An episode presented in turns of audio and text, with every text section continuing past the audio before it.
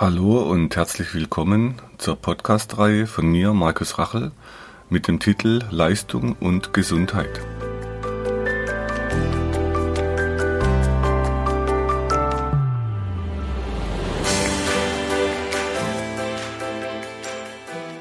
Die Grundlagen der Myoreflextherapie. Erstens brauchen wir die Anatomie. Das heißt, wir brauchen die Gelenksfunktion, dann die Muskeln von A nach B, das heißt vom Muskelansatz zum, und vom Muskelursprung, der Verlauf. Dann brauchen wir die Nerven, wo die laufen. Ähm, wir müssen wissen, wo die Blutgefäße sind, wenn wir tasten. Also eine Grundlage ist die Anatomie.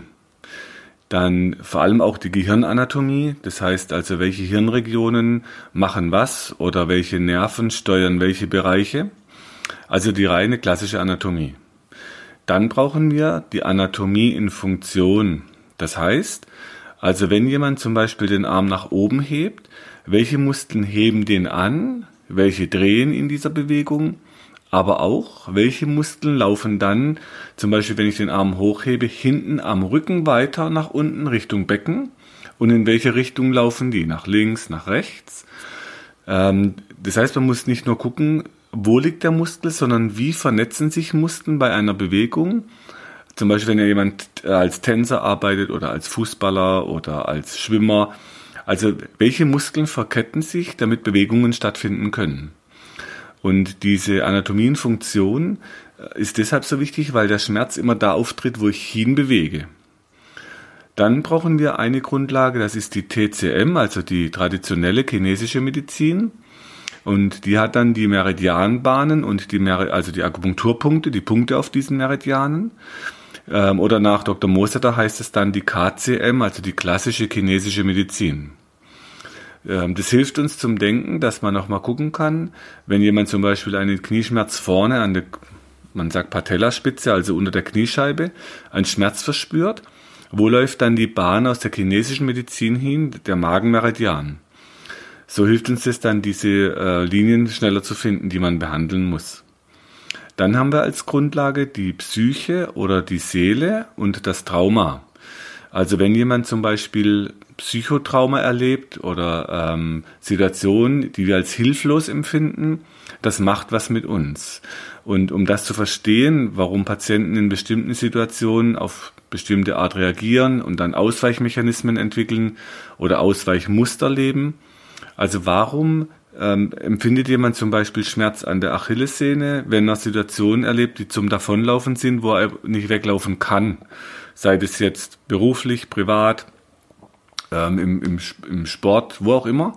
Das heißt, da müssen wir nachfragen und brauchen das als Grundlage für unsere Therapie, für das Verständnis von den Geschichten der Patienten. Dann ist eine der Grundlagen die Ernährung, weil die der Grundlage für unseren Stoffwechsel darstellt. Es gibt x verschiedene Ernährungsrichtungen heute und es gibt Vegetarier, es gibt die Veganer, es gibt welche, die machen Eiweiß nach ähm, die ähm, Atkinson, die machen Glykoplan, also Kohlenhydratarm oder kohlenhydratfrei nach Mosetter. Das, äh, wichtig für uns ist beim Behandeln, die Regulation von der Muskulatur hängt davon mit ab, was jemand zu sich nimmt und wie viel davon. Ähm, ich mache mal ein Beispiel. Zum Beispiel hatten wir mal eine Frau, die hat sehr, sehr viel Kaffee getrunken. Und es waren dann 60 Tassen am Tag. Und ich hatte erst gedacht, sie hat 16 gesagt.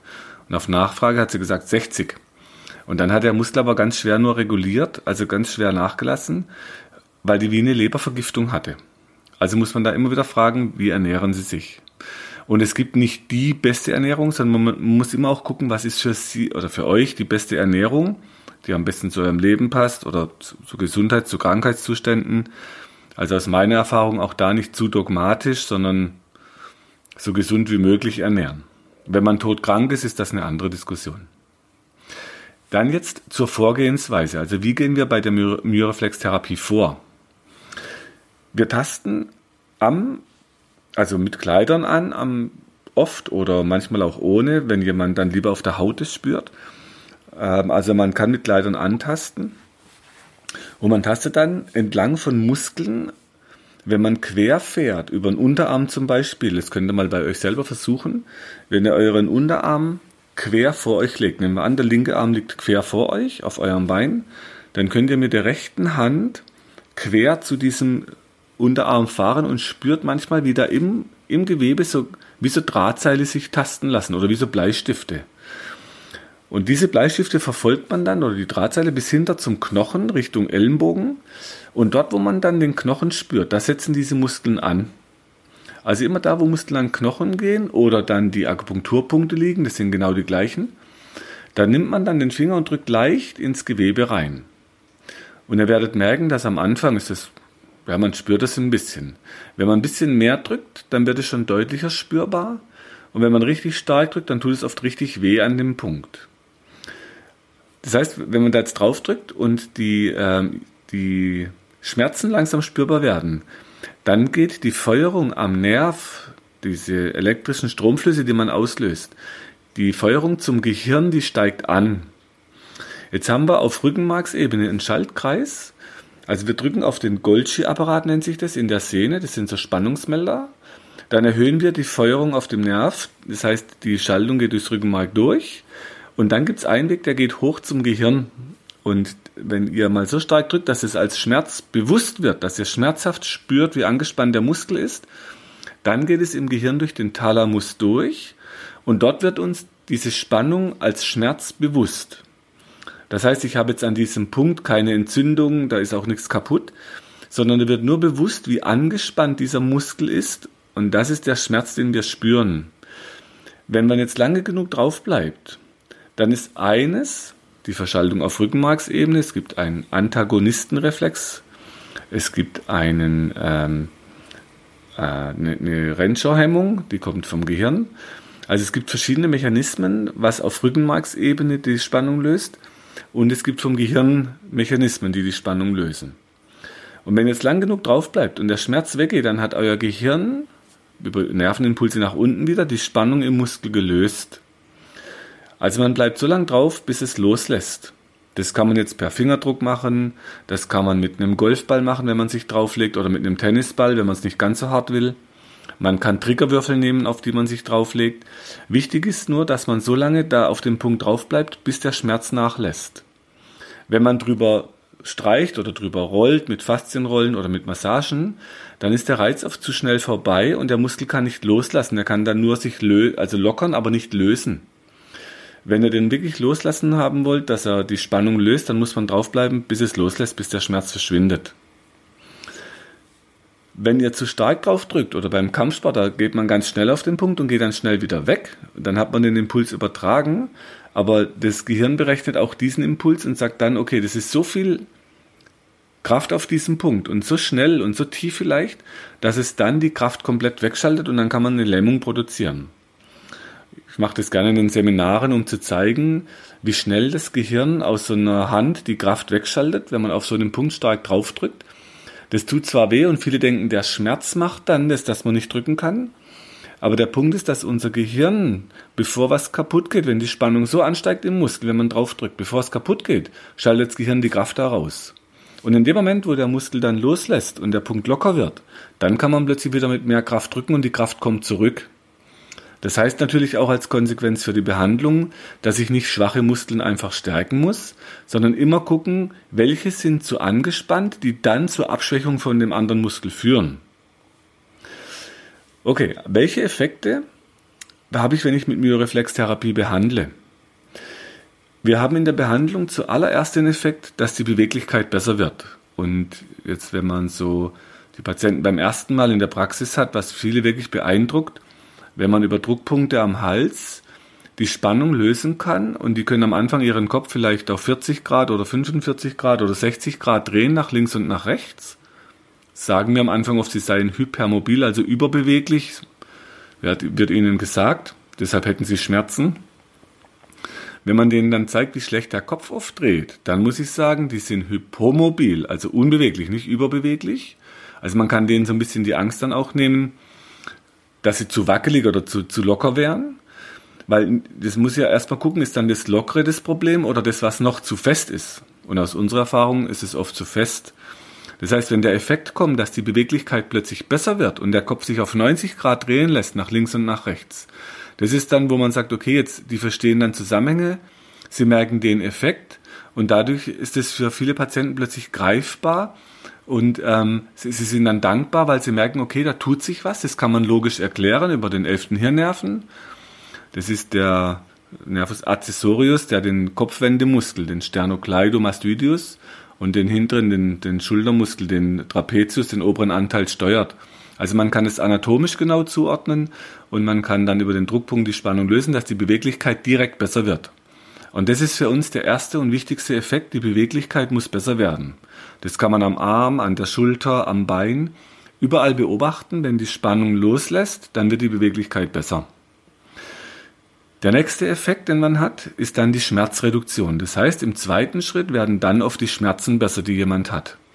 Also die Patienten kommen nicht zu uns, damit wir, oder natürlich kommen sie eigentlich, damit wir den Schmerz wegmachen, aber mein Job ist dann als Myoreflextherapeut zu erklären, wir tun ein paar Schritte, also Beweglichkeit wird besser, die Spannung sinkt und dann kann der Schmerz weggehen.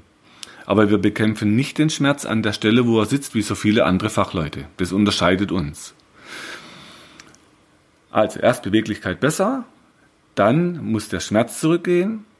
Man löst dann Energieblockaden, wird man jetzt über die TCM, die klassische chinesische Medizin, oder die KCM nach Mosetter, man löst die Energieblockade oder man löst mit der modernen Sprache die Gelenkblockaden. Das heißt, oft, wenn der Muskel loslässt und die Beweglichkeit wieder kommt, dann verspüren die Patienten, dass es irgendwo knackt und dann löst sich eine Gelenkblockade, ohne dass man manipulieren muss, wie beim Einrenken, wie bei der Chiropraktik, sondern man kann stimulieren am Muskel, dass die Spannung sinkt und dann das Gelenk sich löst. Funktioniert aber nicht immer. Manchmal braucht man tatsächlich dann einen Chiropraktiker, der mit einer harten Manipulation so ein Gelenk wieder löst. Und zum Schluss, als letzten Effekt ist dann, wenn die Spannung sich löst, die Beweglichkeit steigt, dann der Schmerz zurückgeht, dass dann, wenn irgendwo was taub war, wenn man taubes Bein hatte oder taube Finger, oder wenn es dann so kribbelig wird im Fingern, wo die Neurologen vom Nerv sprechen, dass das zum Schluss dann regeneriert. Wenn der Muskel, durch den die Nerven durch müssen, loslässt, der Nerv wieder besser durchblutet wird. Ähm, es gibt gerade neue Untersuchungen, dass so Wellen am Nerv entlanglaufen. Und wenn man das alles lösen kann, dann kann zum Schluss der Nerv regenerieren. Was berichten uns denn die Leute, die wir behandelt haben? Das heißt, die Menschen, also zum einen lachen die oft, wenn die Beweglichkeit kommt. Und das Spannende, man hat dann wieder was zu lachen, wenn man beweglicher wird. Werde ich unbeweglich und steif, die Gelenke werden steifer, ich kann mich schlechter bewegen, der Schmerz kommt, dann habe ich oft nichts mehr zu lachen. Dann berichten die uns davon, dass es so warm wird. Äh, manchmal, wenn die dann auf dem Rücken liegen, man hat erst das Gesäß behandelt in Bauchlage, dreht die Leute dann auf den Rücken und fragt, wie fühlt es sich da hinten an? Dann sprechen die davon, ah, das ist so warm. Manche sagen, das ist richtig heiß, wie so ein Heizkissen. Das heißt, die Wärme, die da frei wird, jetzt könnten wir wieder im Westen argumentieren, ja, das ist der Muskel, der loslässt. Der Ischiasnerv kriegt mehr Spielraum, die Durchblutung wird besser, also es wird besser durchblutet, deshalb wird es warm. Die chinesische Medizin kennt hinten am Gesäß den Blasenmeridian. Dort würde man sagen, die Blockade ist gelöst und die Energie fließt wieder. Dann berichten uns Patienten, eine Frau hat jetzt gestern bei einem Seminar erzählt, ja, das fühlt sich so weit an. Das heißt, ihr Energiefeld hat sich ausgedehnt und sie spürt es als Weite und als sehr angenehm, weil die Spannung loslässt, die sie so im Nacken gespürt hat. Also die Leute, die berichten von der Entspannung, die sie dann spüren. Was viele auch erzählen, dass sie wieder mehr Kraft entwickeln können.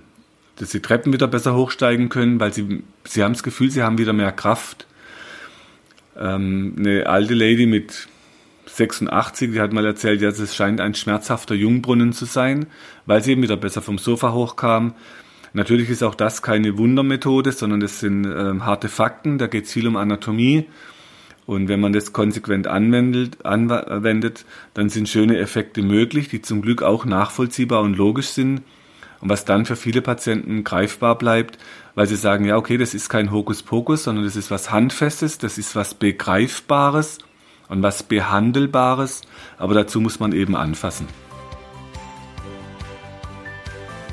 Wenn du meinst, dass dir diese Infos helfen oder du weitere Infos suchst, schau auf meiner Website unter www.muskel-gesundheit.de rein. Für Übungen schaut auf YouTube und hinterlasst mir, wenn ihr wollt, eine Bewertung. Falls ihr Fragen habt, schickt sie über die Webadresse äh, und die Mailadresse, die ihr dort findet. Bis zum nächsten Podcast. Herzlichst, euer Markus Rachel.